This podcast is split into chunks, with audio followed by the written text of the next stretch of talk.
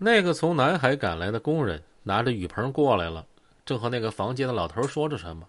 过了好一会儿，工人和老头挥了挥手走了。到了十一点左右，何景生还没出现。小朱走进物业，一个主管说：“阿生有个孩子在某某某幼儿园读书，有时候回这边来，地址好像是啊几几栋几栋几号。”两个侦查员赶过去查。发现是阿生的哥哥在此工作，是哥哥帮他接送孩子。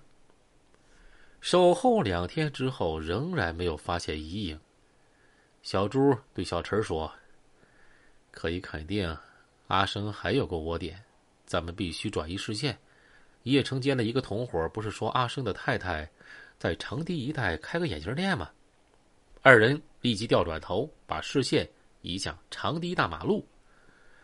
长堤大马路某某号是一所学校，校门两边的门面全都出租了。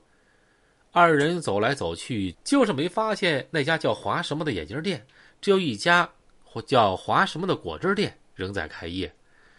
一个五十多岁的女店主正忙活呢。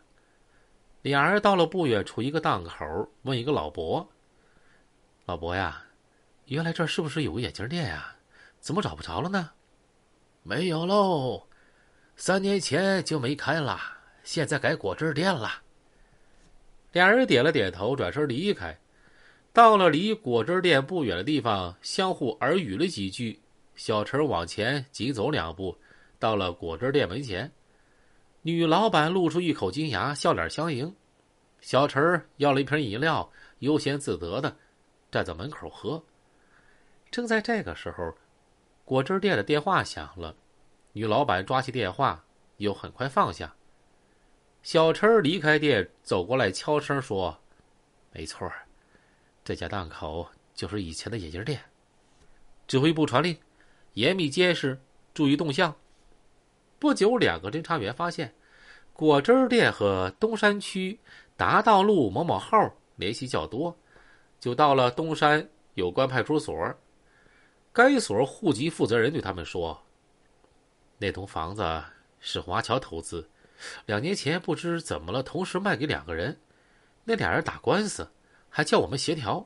不过那地方好像没人住。”到了晚上，那栋房子果然不见灯光。两个侦查员不甘心，巧妙的通过铁门上了四楼，借助屋外微弱的光线，看到墙上的电表在转动。离电表不远的地方，有个垃圾桶，装着成堆的垃圾。肯定有人住。连续两个晚上过去了，二人在楼下附近警惕守候，但是却没发现阿生的踪影。不久，他们又侦查到那个果汁店和十八浦南露天一个水果店联系密切，不得不同时布控。到了七月九号晚上，小朱摸到情况，一个自称叫阿生的人在天一等人呢。他们立即开车过去，在天一边上看到一个身穿白短袖衬衫的中年男子，正坐在水果店里东张西望，和要寻找的阿生非常相似。小朱叮嘱小陈：“你到附近派出所调兵，我和阿秋进去看看。”小朱和小秋扮成顾客走进了天一，在水果堆上挑挑拣拣，大声砍价。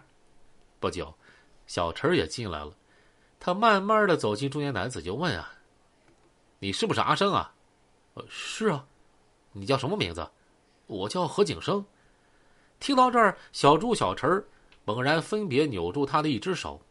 派出所赶来的几个民警也迅速冲了进来，把阿生铐了起来。午夜时分，何景生被押解到珠海。随着叶成坚犯罪团伙成员纷纷落网，预审警官拿下叶成坚就显得越来越迫切。然而，在珠海市看守所一个小房间里，叶成坚一口咬定：“我没干过，你们肯定抓错人了。”预审警官翻开一本书，慢慢念道。被采取强制措施的犯罪嫌疑人，如实供述司法机关尚未掌握的本人其他罪行以自首论。犯罪分子有揭发他人犯罪行为、查证属实的，或者提供重要线索，从而得以侦破其他案件等立功表现的，可以从轻或者减轻处罚。叶成坚，你明白这个道理吗？